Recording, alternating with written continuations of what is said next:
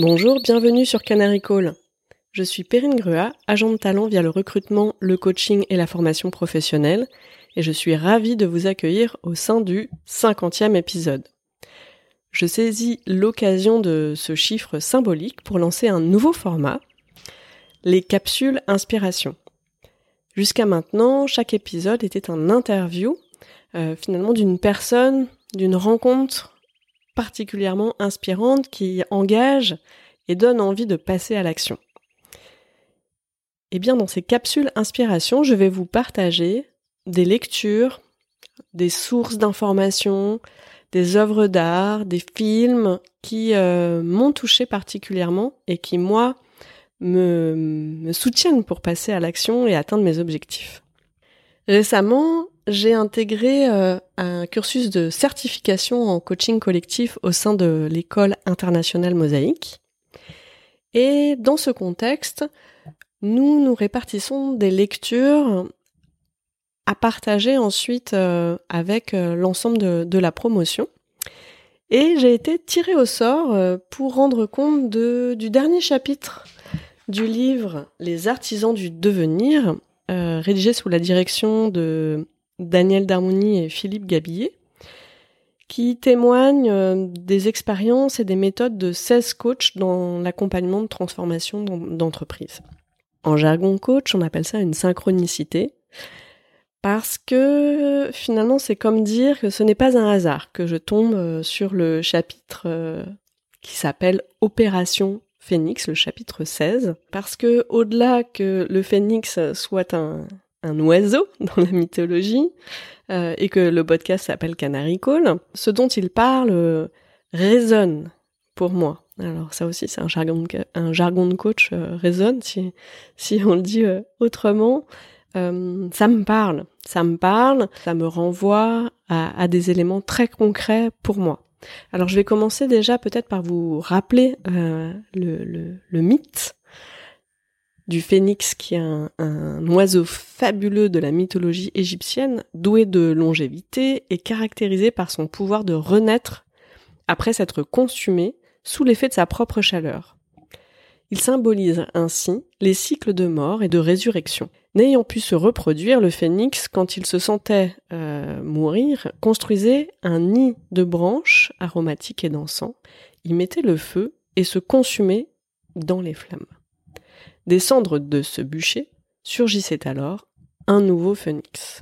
Alors oui, ça me parle vraiment particulièrement. Je trouve que ce chapitre finalement invite à voir les crises comme des opportunités de renaissance. Et ça me parle à titre personnel, à titre professionnel et dans notre contexte sociétal euh, actuel. À titre personnel, euh, bah, j'ai récemment passé euh, euh, un cap euh, en changeant complètement de, contexte, puisque je suis passée de 20 ans de salariat à l'entrepreneuriat, même si j'avais euh, au tout début commencé par ça.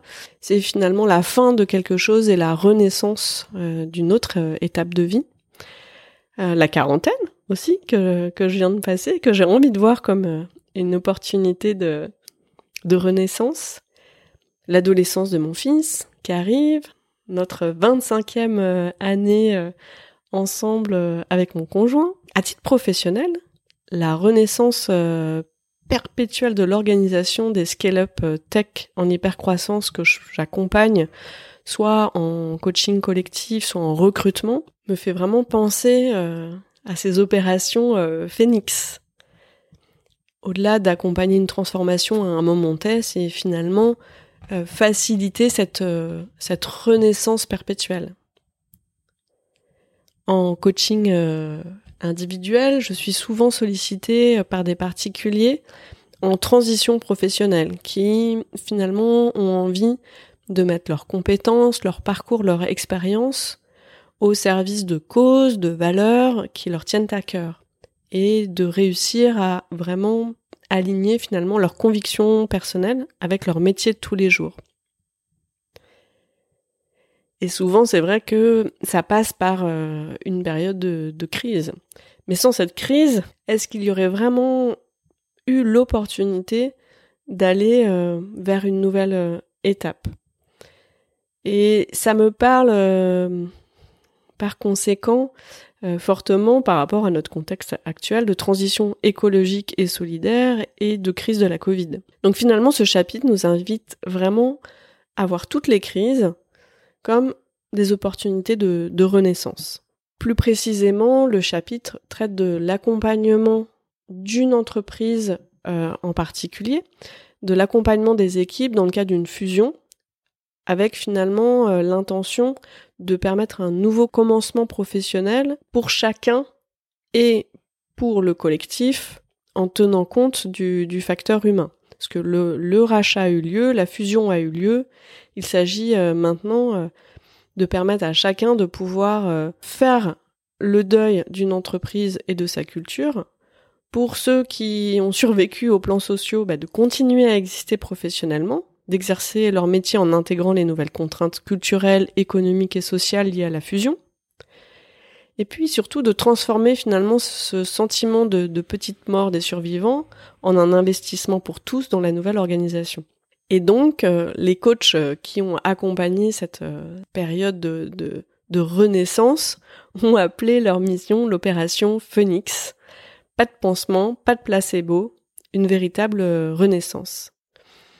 Cette proposition est finalement issue de la commande de la DRH de l'époque qui avait demandé une formation au changement pour 250 personnes, tous syndiqués, qui devaient finalement changer d'entreprise.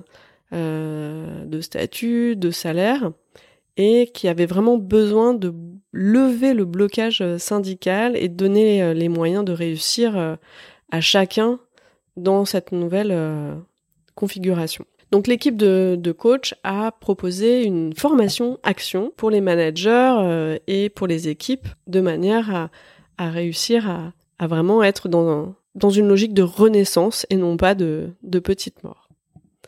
Donc il y a eu trois grandes étapes. Un premier pas qui a été finalement d'aller identifier la première équipe à accompagner. Parce que 250 personnes, c'est, un chiffre important.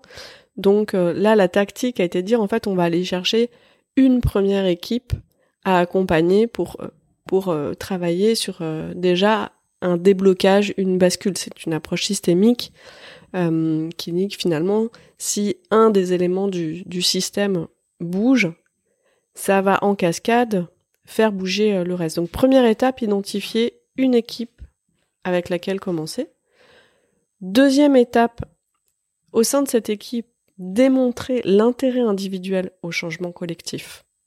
Il faut que chacun comprenne finalement pourquoi il a intérêt au changement. Troisième étape, faire que cette équipe devienne vraiment une promoteuse du changement en interne et aide à faciliter le, déblocage. Donc ces trois étapes euh, sont clés. En parallèle, finalement, il y a aussi l'équipe d'intervenants, l'équipe que, l'on choisit pour accompagner. Il y a le dispositif pédagogique qui est ultra préparé, une équipe euh, expérimentée qui est prête euh, effectivement aussi à réagir en cas de, crise, de conflit, d'imprévu.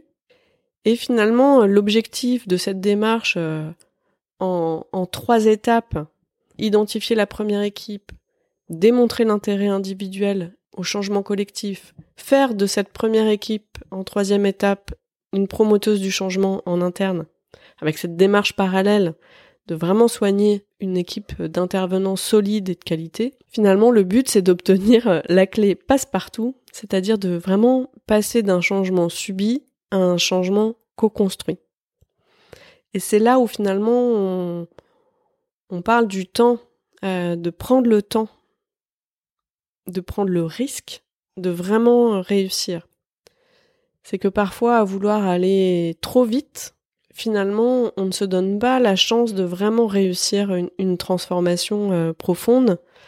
Et réussir une transformation, c'est finalement mettre tout le monde en position de réécrire la suite et de se sentir engagé et partie prenante.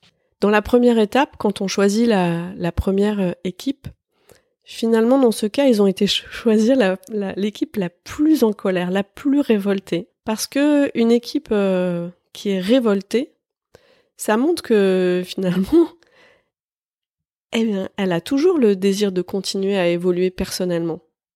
C'est un signe d'engagement. Et donc, euh, cette émotion-là, elle est mobilisable comme un moteur du changement. Donc, première étape, choisir l'équipe quelque part qui est la plus révoltée et utiliser cette colère comme un moteur du changement. Si on rentre dans le détail de la deuxième étape pour finalement démontrer l'intérêt individuel au changement collectif, c'est là que l'équipe d'accompagnement, de coach, fait le pari d'une démarche de crise qui passe ou qui casse. Et l'enjeu, c'est de faire de la crise le carburant pour le futur. Les moyens sont finalement d'inviter les collaborateurs à être eux-mêmes des phénix, qui renaissent de leur cendre, de leur offrir la possibilité de partir ou de rester, et de travailler en petits groupes pour vraiment pouvoir utiliser la dynamique collective au service de chacun. Dans une, euh, dans la troisième étape, qui vise finalement à faire de cette équipe des promoteurs au changement, c'est finalement donner à chaque membre de l'équipe l'opportunité de contribuer personnellement à la réalisation de la fusion en s'appuyant sur ses propres euh, talents et vraiment les faire passer euh, de la mésalliance à l'alliance. Alors oui, le dispositif peut paraître complexe, demande une grande attention aux interactions sociales, présuppose un fort engagement humain des encadrants, puisqu'il veut favoriser finalement l'émergence et la co-construction, plus que l'autorité et l'imposition des, changements. Les clés de la réussite euh, de l'équipe d'intervenants ont été une pédagogie décoiffante, la capacité d'improviser dans l'instant à chaque crise en collectif, et assurer dans la relation individuelle. Pour conclure ce partage du chapitre 16 des artisans du devenir, intitulé Opération Phoenix, je choisis la citation de Pablo Picasso. Le futur est pareil à la beauté, tout est dans l'œil de celui qui regarde. À bientôt!